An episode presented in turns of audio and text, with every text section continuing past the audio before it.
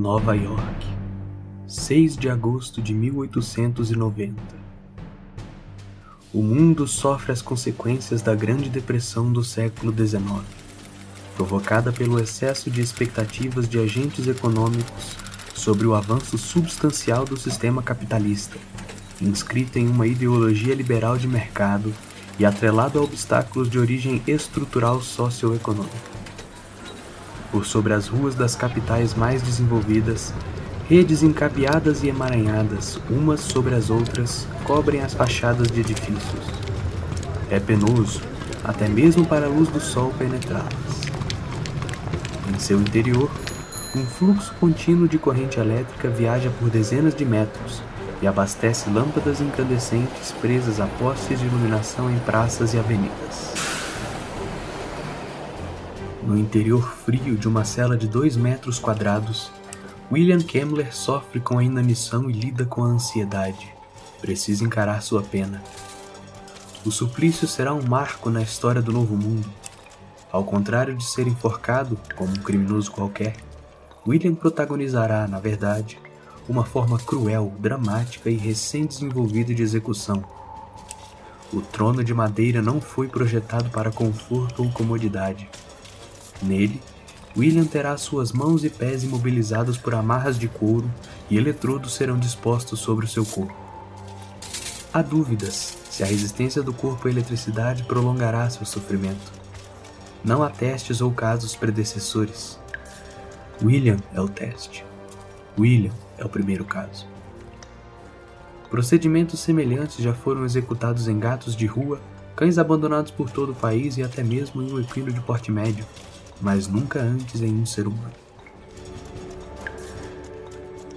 No escuro, ouve-se a cela abrir, é o carrasco.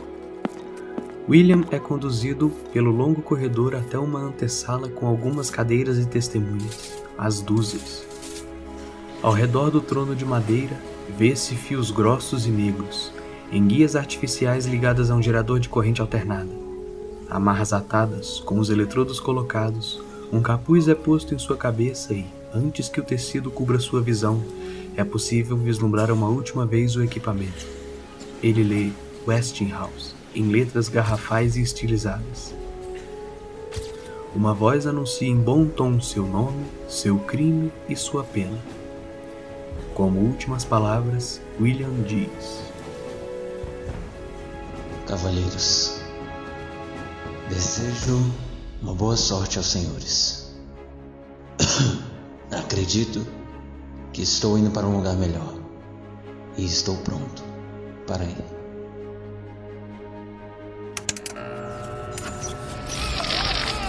Em questão de segundos, cerca de 2 mil volts são aplicados diretamente na carga. Não há eficiência na condução da eletricidade. Para isso, seria necessário molhar bastante os locais de contato, mas só descobririam isso depois. William grita, e o cheiro de carne queimada preenche o ambiente e penetra as roupas da plateia. O horror tem alguns poucos minutos de duração para quem assiste à distância mas os gritos e o cheiro permaneceram, até o fim de suas vidas, na mente de todos que adentraram aquela sala naquele dia. Na imprensa, as palavras enviesadas do renomado e controverso inventor Thomas Edison impactaram ao longo de décadas aqueles que testemunharam o poder destrutivo da eletricidade. Eu sou veementemente contra a violência. Mas se desejam matar alguém usando ciência, com certeza deve usar a corrente alternada de George Westhouse.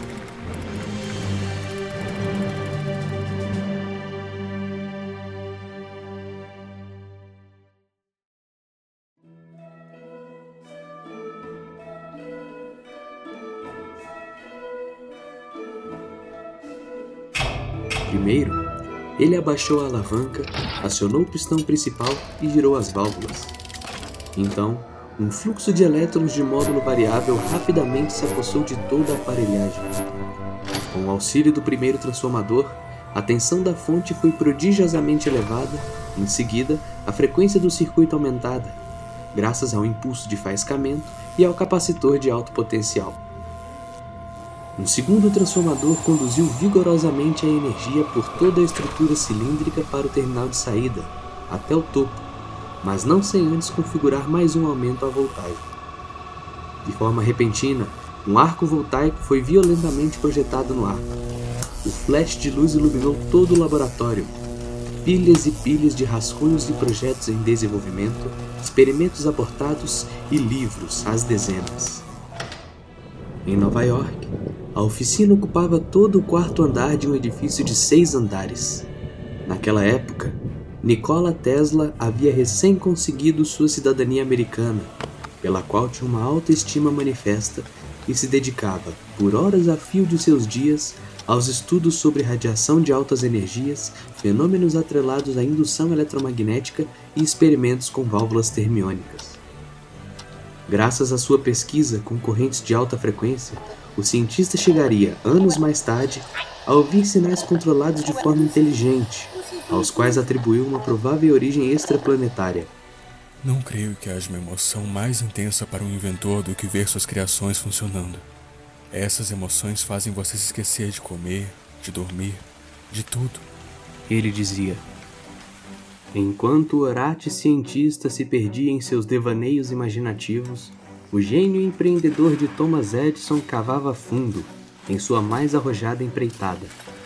Alguns anos antes, com o objetivo de expandir seu império nos ramos da mineração e aquecer a competitividade com as companhias do Oeste, se empenhara em desenvolver um método de extração de minério de ferro com eletroímãs, a partir da areia costeira do leste dos Estados Unidos. Após um longo período de afastamento da indústria, decidiu retornar, adaptando sua técnica para trabalhar diretamente com amostras de rocha, advindas prontamente das jazidas. Estou prestes a fazer algo tão diferente e tão maior do que qualquer coisa que já fiz anteriormente, que as pessoas se esquecerão de que meu nome algum dia esteve atrelado a qualquer coisa envolvendo eletricidade. Infelizmente, o projeto seria um fracasso à altura de sua ousadia. Logo, recursos minerais aditivos seriam encontrados no meio-oeste. A empresa se mostraria com mais dificuldades para encontrar clientes e sustentar uma margem significativa de lucro. Para alguém que valorizava a persistência como maior característica para a prosperidade, não foi difícil se reinventar, dessa vez nos ramos da construção civil e da indústria automobilística. À luz do modelo fordista de capitalismo emergente, às margens do novo século, o império magnata de meia dúzia de homens poderosos se erguia e se fortalecia, e cada vez mais o mundo se mecanizava, com pouco espaço para sonhos e fascinação.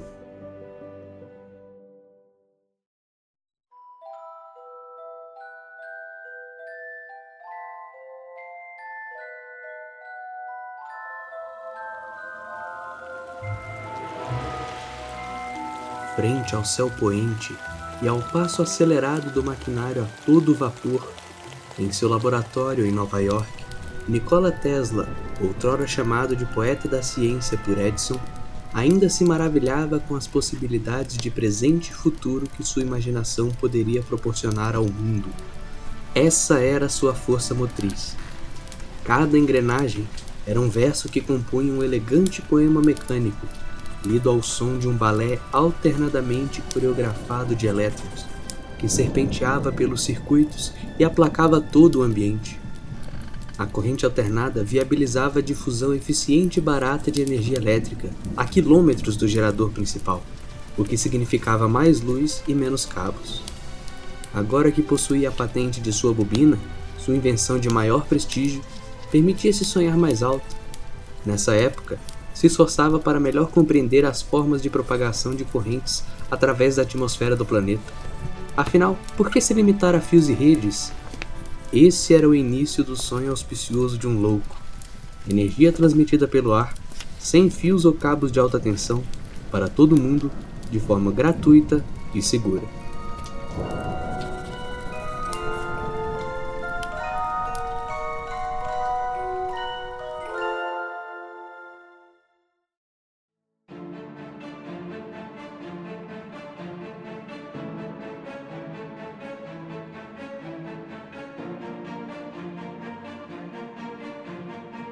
Bastou a chancela do maior investidor para que Thomas Edison fosse reduzido a um coadjuvante de luxo, dentro de sua própria empresa. A partir da ponta de sua caneta, J.P. Morgan ditava os rumos da Edison Company, que um ano antes fora fundida a Thomson Houston Company, dando origem à poderosa General Electric. Para seu infortúnio, a postura fervorosa de Edison com relação à suposta inferioridade da corrente alternada gradativamente perdia espaço no mercado, bem como o respaldo dos engenheiros-chefes. Tão logo, a empresa também se rendeu a pesquisas e trabalhos envolvendo a corrente de George Westinghouse. No fértil continente, descortinado séculos antes pelas naus de Colombo, um grande evento se aproximava. Carregada pelos ventos temperados da primavera, a Exposição Universal de Chicago de 1893 tinha como objetivo celebrar os 400 anos da descoberta do Novo Mundo. Por cerca de 250 hectares, mais de 200 construções temporárias eram erigidas sobre a destra forte do estilo neoclássico arquitetônico. A feira abraçaria o solstício de verão e cingiria o equinócio de outono, mantendo-se cintilante e em vívido esplendor por 26 semanas. Era uma chance de ouro. Um agudo embate técnico se instaurou entre os empresários de renome da época. A disputa culminou na derrota da General Electric para a Westinghouse Company, que se credenciou com a licitação para iluminar a feira. A combinação das 130 mil lâmpadas incandescentes com os geradores de corrente alternada permitiu a mantença de seletas exposições em períodos noturnos, algo até então inédito em uma exibição dessa magnitude.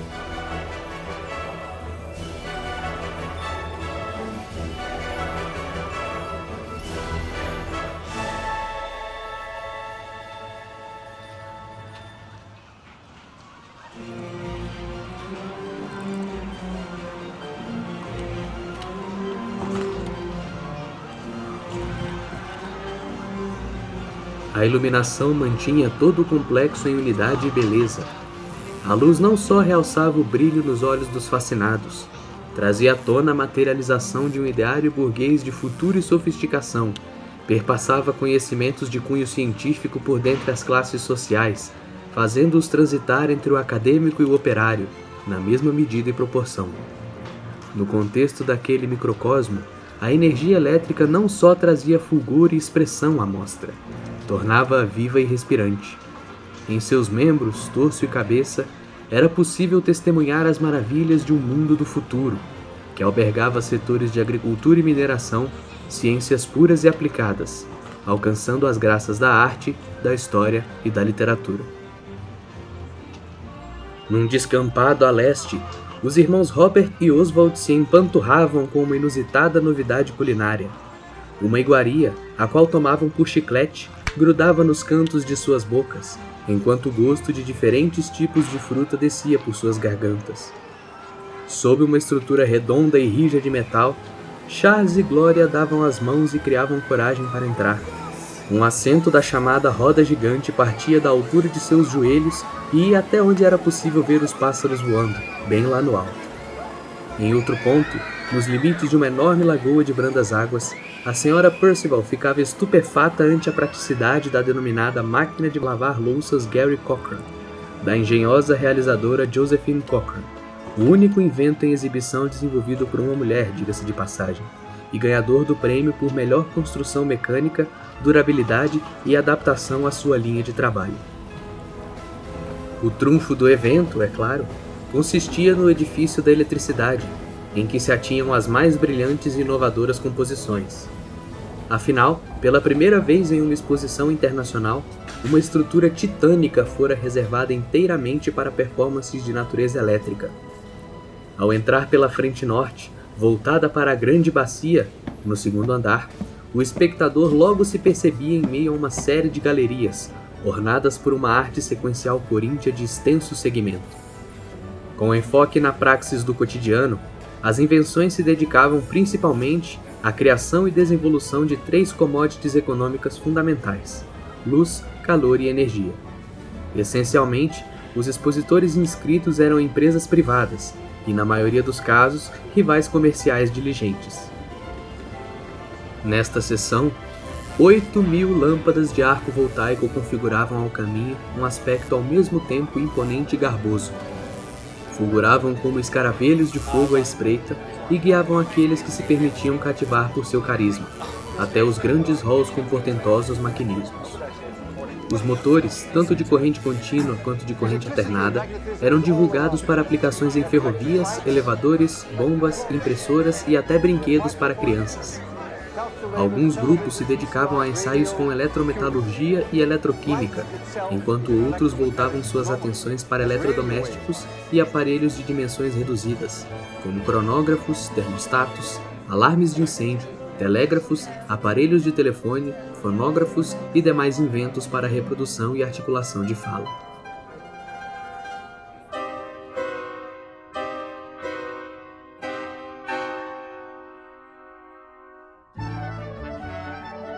Em Chicago, estima-se que mais de 15 mil negativos da exposição tenham sido produzidos oficialmente, e que mais de 27 milhões de pessoas tenham-na presenciado, no período em que permaneceu aberta a visitação. Sua execução, veiculação e legado foram fundamentais para fomentar o engrandecimento do estilo de vida norte-americano aos olhos dos estrangeiros e renderam frutos que reverberam na história e no tempo. Graças ao seu desempenho na Feira Mundial, a Westinghouse, com consultoria técnica de Nikola Tesla, conquistou a oportunidade de construir a primeira usina hidrelétrica moderna nas cataratas do Niágara, que distribuía energia para centros consumidores em Toronto, Boston, Filadélfia e mais lugares, a centenas de quilômetros com mínima taxa de dissipação. A inauguração da usina é tida como marco final da posteriormente intitulada Guerra das Correntes, que impulsionou os anos finais do século da industrialização e possibilitou a quebra de paradigmas nos setores da tecnologia. Pelo ego de gigantes e sob a influência de poderosos magnatas do petróleo e do setor financeiro, na aurora do desenvolvimento social científico, rivalidades e conflitos alimentaram um processo despudorado de mecanização e tecnicidade. Somente as inclemências do tempo poderiam apontar as consequências de potencial desastroso e global que esse fenômeno pôde causar ao mundo.